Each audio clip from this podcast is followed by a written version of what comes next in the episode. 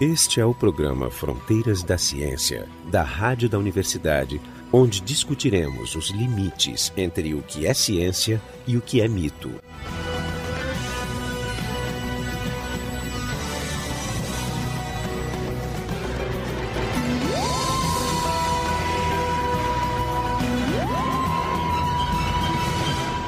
Esse é o programa Fronteiras da Ciência, eu sou o Marco Idiarte. O tema do programa de hoje é a vida extraterrestre. Estão comigo aqui o José Eduardo Costa, do Departamento de Astronomia da URGS, especialista em exoplanetas, o professor Jorge Kielfeld, do Departamento de Biofísica da URGS, que é o coordenador da cadeira de Astrobiologia na URGS, e o professor Jefferson Arenzon, do Departamento de Física. A questão de se existe vida uh, fora da Terra é uma coisa que gera muita polêmica, polêmica de origem religiosa, polêmica de origem até de defesa, né? As pessoas ficam algumas assustadas, outras pessoas ficam esperando a chegada dos alienígenas, mas o, o ponto principal, o começo de toda a discussão é se é possível ter condições fora das condições que a gente conhece, que as, são as condições da Terra, se é possível ter condições fora do sistema solar onde a vida seria possível. Então, pode existir vida fora da Terra, Jorge? Então, é, esse é uma das questões mais antigas a, a fascinar a humanidade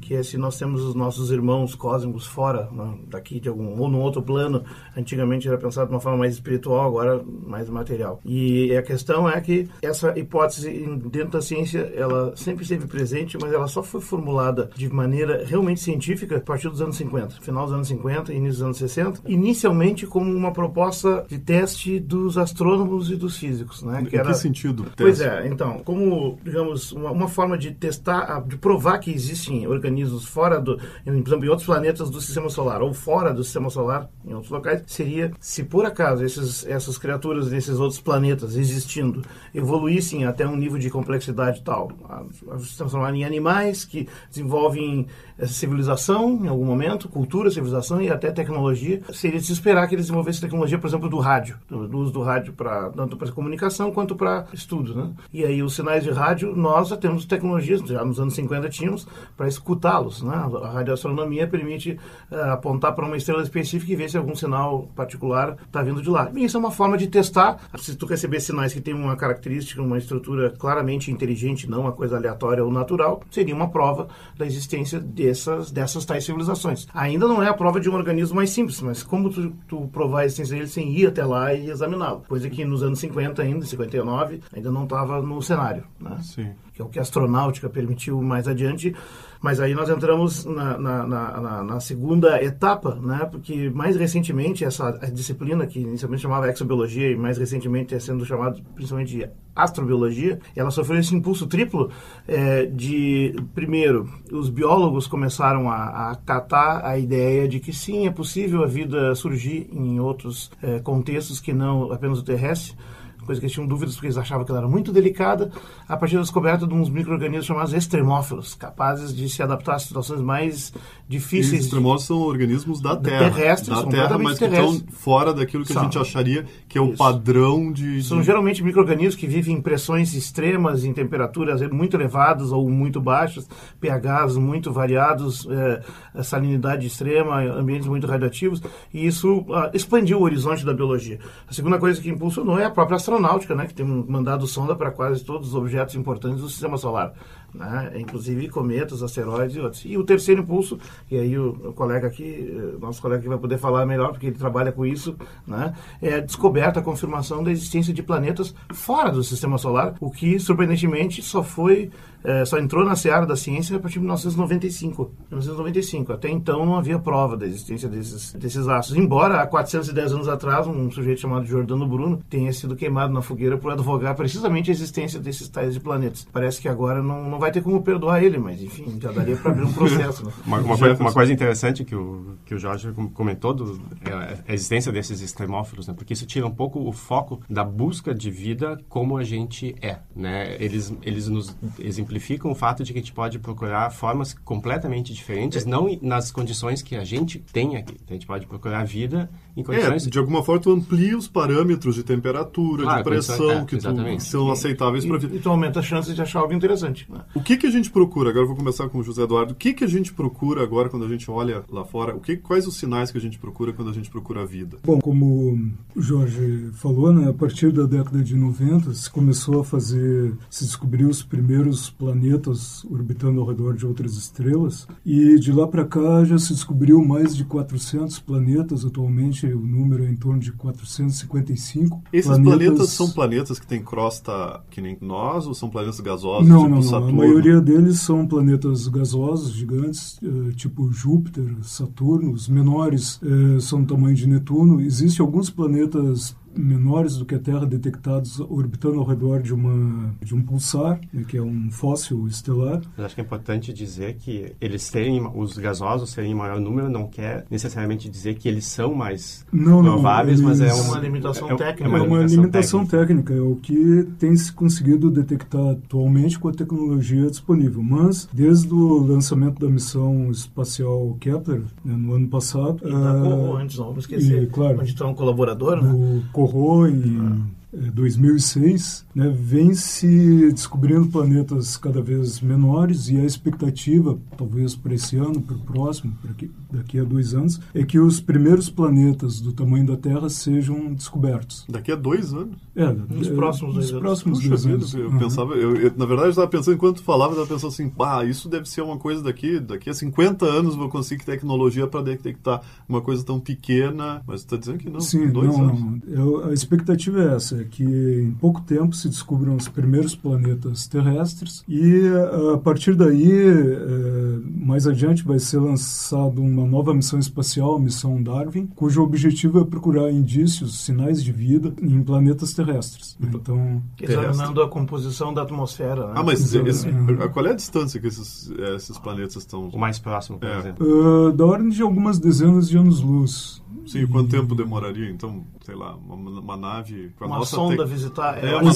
no- com a nossa É, tecnologia. estaria fora de Pois é, existe um estudo feito por Bernard Oliver, que foi diretor de pesquisa e vice-presidente da HP, também coordenador do projeto 7 eh, Cyclops da, da NASA. Ele imaginou uma viagem utilizando uma nave com uma tecnologia mais avançada do que nós temos hoje, que fosse capaz de viajar com uma velocidade da ordem de 70% da velocidade da luz, né, com um motor com eficiência eh, perfeita, o que já viola uma das Ah, leis da termodinâmica. Então, eh, ele fez os cálculos da ener- energia e do tempo necessário para deslocar essa nave da Terra até ah, um planeta orbitando ao redor da estrela mais próxima, que seria a próxima Centauro. Então, ele calculou que a potência necessária seria da ordem de 2 vezes 10 na 16 megawatts, o que é equivalente, para se ter uma ideia, à energia produzida eh, no mundo inteiro por todas as fontes de energia, incluindo fontes de energia nuclear e hidroelétrica, durante 100 mil anos. Puxa E ainda assim a viagem duraria seis anos para chegar até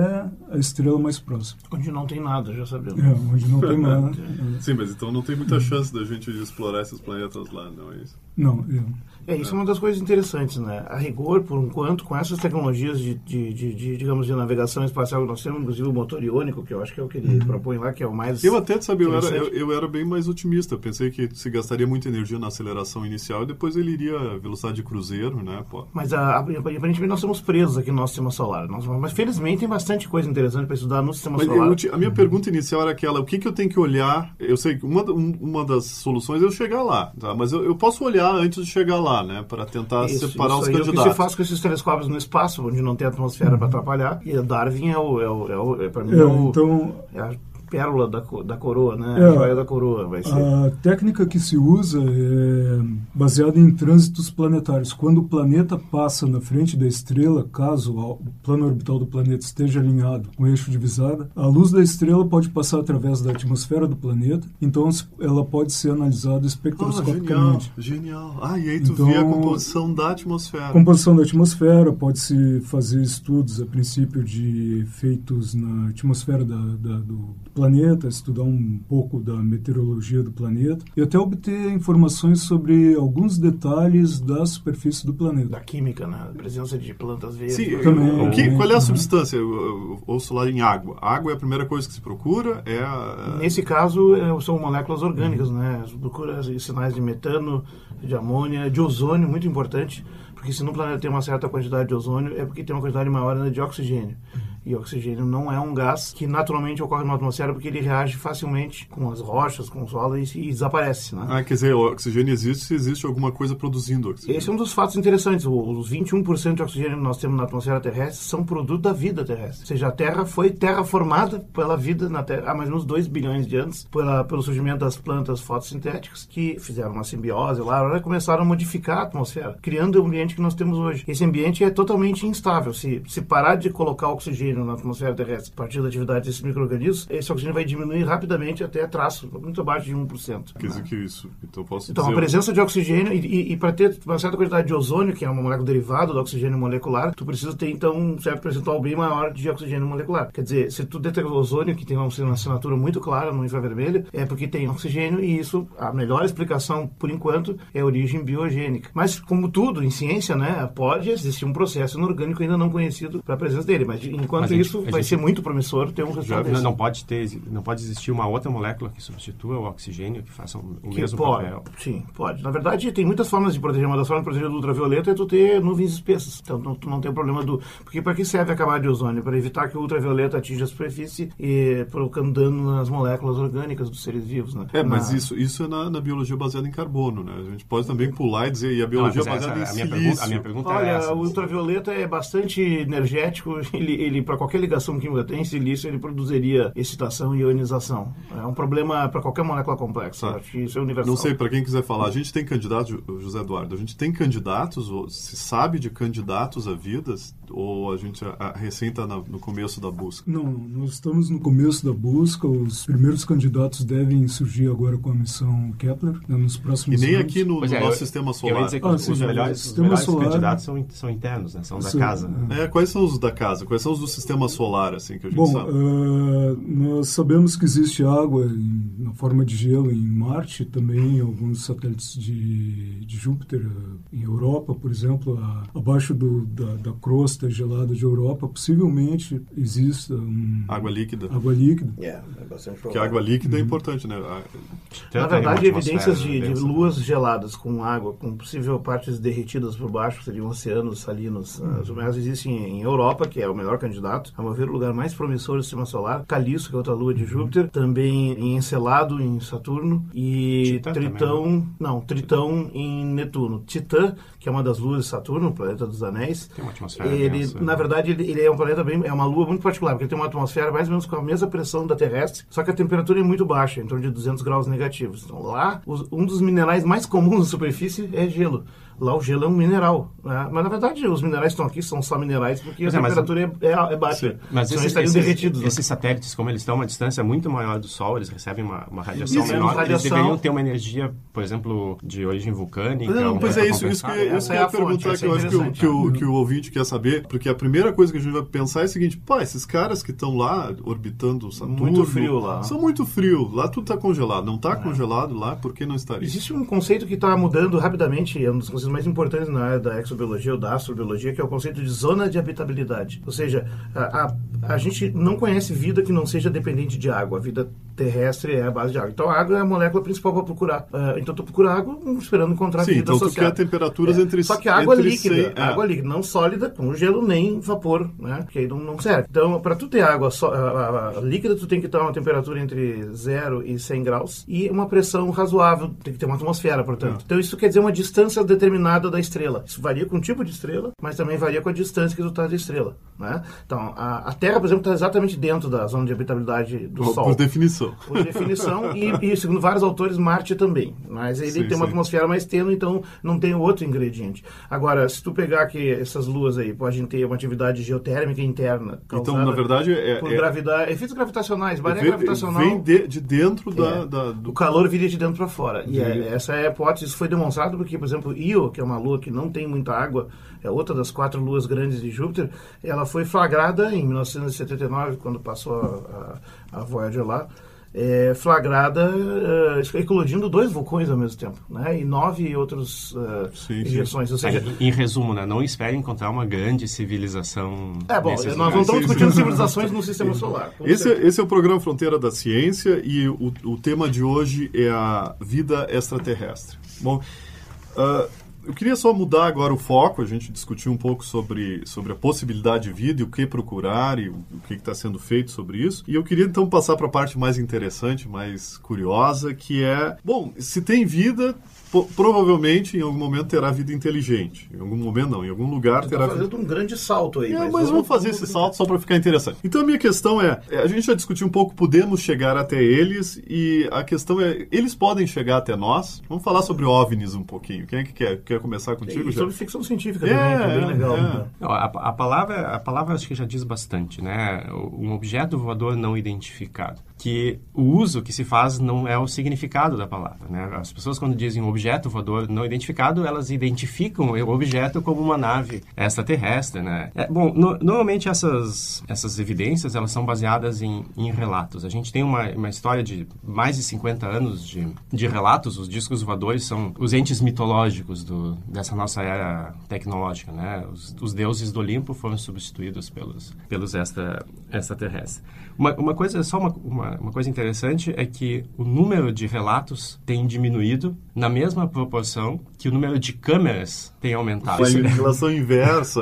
Por que será? É, isso até foi o Spielberg que, que, que mencionou, né? Que ele cada vez fica mais convencido de que ele não vai presenciar nenhuma não, eu queria. É um dos eu... fenômenos que ele filmou no, na ficção. Claro, eu, eu claro. nesse programa, eu sempre, sempre as, quando, a gente, quando a gente toca as hipóteses mais, vamos dizer, absurdas. Avançadas. Avançadas, absurdas, eu sempre, eu sempre eu me, me, ponho na postura de, pá, eu gostaria que acontecesse. Não, Bom, eu não, acho, eu não acho absurdo. Mas tem gente que diz que não, mas tem gente que diz que não, que a gente deve correr ou, ou esperar né, os caras com umas bazucas para tentar Bom, acabar com eles com, antes que eles nos acabem. Stephen Hawking, há uma questão de algumas semanas, ele falou exatamente isso, né, de que a gente deveria evitar, de todas as maneiras possíveis, um contato, porque certamente eles seriam agressivos. Seria o equivalente de Colombo chegar na América, dizimar os índios, porque eles certamente nos considerariam selvagens. Bem, ah, isso né? pode, é não, uma possibilidade. Sem é, alma. É uma, é, é, uma ideia legal, porque, porque, a gente vê o seguinte, a, a, o, se eles chegam até nós, eles têm mais tecnologia, né? E a nossa experiência na Terra é que todas as civilizações mais tecnológicas que é. chegaram... O contato num, foi destruidor, Foi sempre destruidor, né? Não, e existe também o cenário mais pessimista ainda, que é o cenário daquele filme Marte Ataca, onde simplesmente vem se divertir destruindo tudo ali. mas, isso é, mas vocês estão esquecendo da primeira diretiva, né? Ah, pois é. Mas isso Qual é? é... Explica, Jefferson, a primeira diretiva. Não, de civilizações avançadas não devem influenciar nas civilizações emergentes, interferir. Bom, e não, mas isso é um conceito de ficção científica. Não, né? não, não são um humano, um ser humano que a gente não aplica para nós mesmos, né? Não, ainda gente... não aprendemos a usar, nós ainda temos muito é. para caminhar nisso. Mas olha só, nós Jorge... um salto aqui para... Pois é, a gente pulou direto para óbvio, Jorge, mas o que tu podia falar sobre, sobre vida inteligente? Como eu estava, nós vimos na, nessa, na parte inicial, né, na verdade o problema da busca de, da comprovação de vida extraterrestre se divide em duas partes. A busca de civilizações extraterrestres que está concentrada em tentar encontrar evidências, sinais de rádio transmitidos por eles que sejam decodificáveis de alguma forma, que é a tal da busca das inteligências extraterrestres, se faz há 50 anos ainda sem uh, nenhum sucesso, lamentavelmente. Por outro lado, uh, surge então a astrobiologia moderna com a busca de evidências de vida simples, vida unicelular, que obviamente eh, pode ser feita mais fácil aqui no sistema solar, nas vizinhanças, com essas, uh, esses estudos todos astronáuticos, sondas mandadas a Marte, Vênus e as luas de Júpiter e de Saturno, né? É, é, que, que é, um, digamos, um exame mais in loco, né? E também no estudo da composição da atmosfera e outros nesses exoplanetas que vêm sendo sim, sim. progressivamente né, é, conhecidos. Então, esse, esse, é o cenário científico. Mas uma das coisas que demonstraria a existência de vida extraterrestre, evidentemente, se uma, se uma sonda, uma nave dessas, dessas criaturas descesse aqui no Parque sim, da Redenção sim. e se apresentasse. Eu não sei se ele viria aqui, mas ah, todo mundo acha que ele vai descer em Washington mesmo, né? Porque bem em cima é da Casa Branca, é, porque eles, reconhecem, eles reconhecem que é. a Casa Branca é muito importante.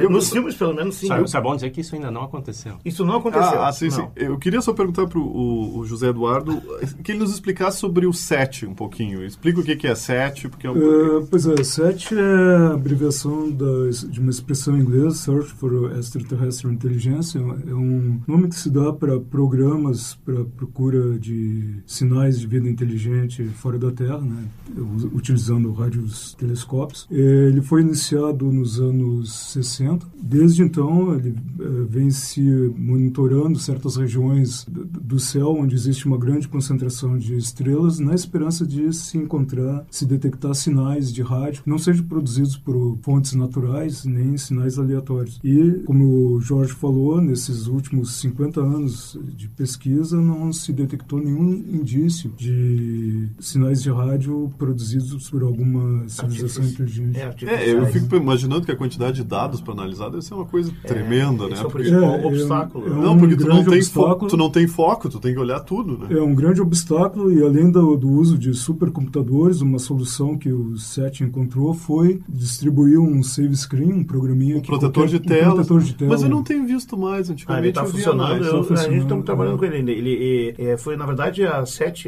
ela inventou um conceito que agora é usado em outras áreas, em meteorologia, em, em bioinformática, em genômica, que é o conceito da computação distribuída. Usar o tempo ocioso de máquinas e pessoas, todo mundo tem um computador em casa que usa quase que para nada, seja para escrever carta e o telefonar, essencialmente para isso serve os computadores. E usar o tempo ocioso de máquinas que, na verdade, fazem muito mais que isso, para computar partes de, de, dessa informação que, que, que o que, que, o que, que é essa computação? O que, que é isso? Bom, o que está uh... sendo computado? O que, que entra e o que está sendo tenta, o que se tenta tirar? O que se faz é a análise dos dados, né? Uh, são séries temporais, sinais de, de, rádio. de rádio que são analisados. Então, sinais de rádio, basicamente. É, sinais de rádio em determinadas frequências, bandas de frequências específicas, né? De radiofrequência. E se procura, se faz análise desses dados à procura de sinais que não sejam de origem natural. Sinais regulares, né? Que, é, sinais que regulares. se repetem e que não teriam uma causa... Sim, mas eu, eu, mais complexos, Eu né? fiquei pensando claro. em fazer um programinha que faz isso e eu fiquei pensando, puxa, mas aí eu teria que meio que definir previamente quais são os sinais para fazer os filtros e tirar. Não, não, na verdade,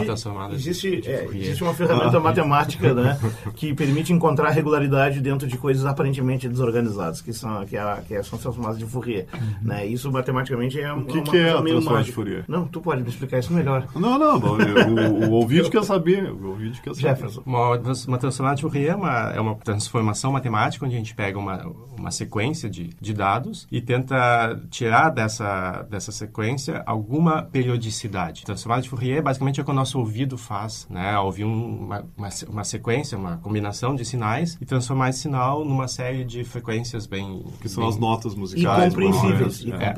É. Não, mas enfim, isso é uma forma de minerar informação é. num fundo de, enorme de dados, porque na verdade o, os dados que o 7 Atom está processando, já terminou de processar na verdade, está iniciando uma segunda fase agora de reteste de pontos mais promissores, é assim, cada é, retângulozinho do céu, onde tem um conjunto de estrelas muito pequenininho, se escuta durante 90 segundos em um bilhão de diferentes frequências. Puxa e aí tu pega tudo isso aí, esse mundo, mundaréu de dados, Sim, e analisa buscando. Então, cada pontinho, tu tem o, boa parte do céu sendo prescrutado assim, imagina Sim. a quantidade de dados. O financiamento isso, isso dessa coisa continua fazendo, igual? Né? O financiamento, o pessoal está fazendo isso, está esquecendo. parte privado. Uhum. É privado. porque o governo americano cortou o financiamento para isso nos anos 90, na verdade forçando essa solução. É. Mas basicamente é, as observações continuam sendo observações astronômicas, né? Sim, então, radiotelescópios de verdade. Então, é. mas elas podem ser usadas também, essas, essa informação acaba sendo útil. Mas eu ouvi uma, uma entrevista com o Seth Shostak, que eu acho que é o diretor do, do uhum. programa 7, e ele disse que eles estão mudando um pouco a estratégia. Em vez de olhar para todas as possíveis fontes de, de luz e... Não, isso já está né? superado, é verdade. Eles estão eles combinando a, essa busca com essas informações novas sobre exoplanetas. Então, eles estão direcionando a, a, observação aos lugares mais prováveis onde podem existir planetas que, que, que estariam transmitindo essas informações. examina com mais calma, inclusive sinais luminosos, não só de rádio, outros comprimentos de onda. Sim. Por exemplo, o laser, né? Então, eles estão fazendo um, um, estão tirando o perfil do extraterrestre e usando isso. Ah, mas esse é um gancho bom para voltar para o tema dos OVNIs. Não, né? pois é, eu vou... Por que, vou... que os OVNIs acabam entrando nessa discussão que até então é científica? Eu vou pedir isso para as considerações finais. Então, esse é o programa Fronteiras da Ciência. A gente está discutindo a, a vida extraterrestre, eu queria que todo mundo, agora em, em ordem, fizesse os comentários finais, começar com o Jorge e vamos tentar voltar nos, nos, aos, nos nas visitas extraterrestres, nos OVNIs, nos ETs, tá bom? Bom, é importante lembrar, antes já que a gente não pode esquecer disso, que até hoje, pelo menos nesse momento, nós não temos qualquer evidência de existência de vida extraterrestre fora da Terra, no sistema solar ou em outro local. Não temos, não sabemos. A, a, a alegada existência de artefatos extraterrestres visitando os tais discos voadores ou OVNIs, né, que não são OVNIs, não são não identificados, é uma alegação apenas, elas são baseadas em, como foi dito pelo Jefferson antes, em interpretação de avistamentos, ou seja, relatos humanos. E, e, e o que é mais interessante é que elas, vem, elas sempre vêm junto, junto com uma afirmação que te, que te impossibilita a, é. o teste, se é verdade ou não. É, ou seja, viram, mas ah, estão escondendo. Né? É, e depois vamos combinar, né? No sistema jurídico, por exemplo, tu não pode condenar uma pessoa baseada no relato de outra apenas. Tu tem que ter provas materiais. Então, a mesma coisa deve se aplicar aqui. Isso é o que a ciência faz. Buscar comprovações minimamente confiáveis para ter certeza da existência de algo. A segunda coisa que dá para dizer assim, a gente saberia identificar a vida extraterrestre porque a gente, a gente tem um fato muito interessante. Toda a vida na Terra, ela é baseada nas mesmas moléculas básicas. Nós todos descendemos de ancestrais comuns. Então, nós damos os mesmos aminoácidos nas proteínas, os mesmos nucleotídeos no, no código genético lá. E é, um, um extraterrestre seria, por definição, um organismo que tivesse uma diferença em relação a isso. Então, daria para testar experimentalmente. Assim, ah, pode. quer dizer, se tem um organismo, posso pegar ele é. e olhar. Pode ser que exista já extraterrestres entre nós. Inclusive, vida pode ter surgido mais de uma vez na própria Terra. Sim. Tecnicamente, ela seria extra, enfim, o que a gente conhece, mas uh, por enquanto essa é uma hipótese que, é, que tem muito José trabalho Eduardo, pela frente. José Eduardo. É, um ponto importante na, na, em pesquisas nessa área é a, a atual pesquisa por planetas é, extrasolares, principalmente planetas com características similares às da Terra, que vão permitir um, abrir um. É, tu, tu, mas, é, vou tentar voltar para esse negócio dos ETs. Né? Abrir os, vai, vai, abrir os olhos, mas e ETs, assim, na tua opinião, ETs estão. É, eu acho difícil de acreditar nisso, principalmente quando a gente leva em conta o que uh, o tempo necessário para viagens interestelares e também a energia com as, com as tecnologias ah, dizer, as, as nossas limitações são as deles, né? não sabemos, não, não sabemos. sabemos. mas... Eles podem estar aqui entre nós, só que por que, que eles não se apresentam? É. Essa é uma pergunta básica. Né? Se eles existem, eles Eu vou pedir para o Jefferson, não sei se tem tempo para falar do, do, paradoxo de Fermi. O paradoxo de Fermi, basicamente, é, é, é o seguinte. Dado o tamanho do universo, né? dado o número de estrelas e, estrelas e, com planetas. Estrelas com planetas. Número de galáxias, né? número de estrelas, estrelas com planetas, planetas na zona habitável. Né? Então, estimativas otimistas daí um número muito grande de, de civilizações. Então, para de vida e dentre elas. E civilizações que evoluíram, que não se extinguiram, que têm vontade de sair do seu planeta, Isso. de se comunicar. Bom, então o paradoxo é, já que esse número é tão grande, onde é que eles estão? É, seria meio é, óbvio, o, o, o, Fermi, ele meio que é quase um desafio. Ele diz para as pessoas que acham que, que vida é possível fácil, né? Porque tem a equação de Drake, que propunha uma quantidade muito grande de planetas habitáveis com vida e vida inteligente. Por que, que os caras não nos, não nos visitaram? Porque, em princípio, eles teriam... Até, eu me lembro que um, um amigo meu fa falava dos tais dos robôs autorreplicantes. Eles teriam tecnologia suficiente para fazer robôs que, se, que cairiam num planeta, que construíam mais robôs. Nós e já teriam... quase estamos fazendo isso. É, nós já... Tá... Os japoneses é. têm um projeto assim. É. Mas eu, eu não sei... Na verdade, outra forma de pensar o paradoxo de Fermi é dizer que teria uma prova. Se, se, se existisse vida, se fosse tão comum assim, a gente olharia para o céu e enxergaria quase que um letreiro do McDonald's cósmico. Sim, é, estaria, é, na verdade, seria inevitável vê-los. O, o, paradoxo de Fermi é uma resposta, talvez, à ideia, irônica. irônica, a ideia muito otimista de, muita, de, de, de vida muito é. fácil. Né? Não Eu não gosto do outro lado, que é um lado meio místico, que, pode, que, que, as pessoas podem usar dizendo assim, ah, viu, vocês, os cientistas, estão bobeando, porque a vida é na Terra, foi aqui que foi criado. Né? É uma possibilidade. Bom, eu, acho vejo que, que a ausência de evidências sim, não sim, é... o Jefferson vai terminar né? e a gente tem que terminar é. o programa. Aqui. Mas deixa eu usar aquela frase que eu não vou esquecer lá. Ausência de evidência não é evidência de ausência. Não fecha a questão. Claro, não, claro, claro. Já... Não, só, eu só queria retomar rapidinho, rapidinho para encerrar. Todas essas é, evidências que a gente tem de visita são baseadas em relatos e a maior parte desses relatos tem explicações mundanas. Né? Objetos astronômicos desconhecidos, naves de teste, balões, etc. O fato de alguns desses relatos não terem uma explicação explicação simples e plausível, não, não a gente não pode fazer a, a transição, É, um salto lógico e dizer, bom, se a gente não tem uma explicação, são Então, alienígenas que nos, nos visitam. A gente tem que separar a nossa vontade de não estar sozinho, de ter amigos que nos visitam. Não consigo imaginar a experiência mais sensacional do que ter extraterrestres visitando a Terra. Não, né? eu quero isso. toda uma é, com, a, com a sua, com a sua ciência, com a sua arte, com a sua, com a, com a sua história, louco. né? Mas infelizmente não é o que tem, não é o que aconteceu até o momento. Ou seja, por enquanto isso é um mistério, né? Quer dizer, uma solução em busca de um mistério. ok. Então esse foi o programa Fronteiras da Ciência. Ah, eu sou o Marco de Arte. A gente discutiu a questão da vida extraterrestre. Estiveram aqui com a gente o José Eduardo Costa, do Departamento de Astronomia da URGS, o professor Jorge Kilfield, do Departamento de Biofísica da URGS, e o professor Jefferson Orenzon, do Departamento de Física da URGS.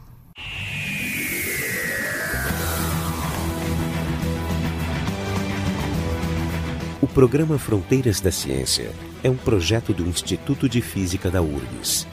A rádio da universidade não é responsável por eventuais opiniões pessoais aqui expressas. Técnica de Gilson de Césaro e Neudimar da Rocha. Direção técnica de Francisco Guazelli.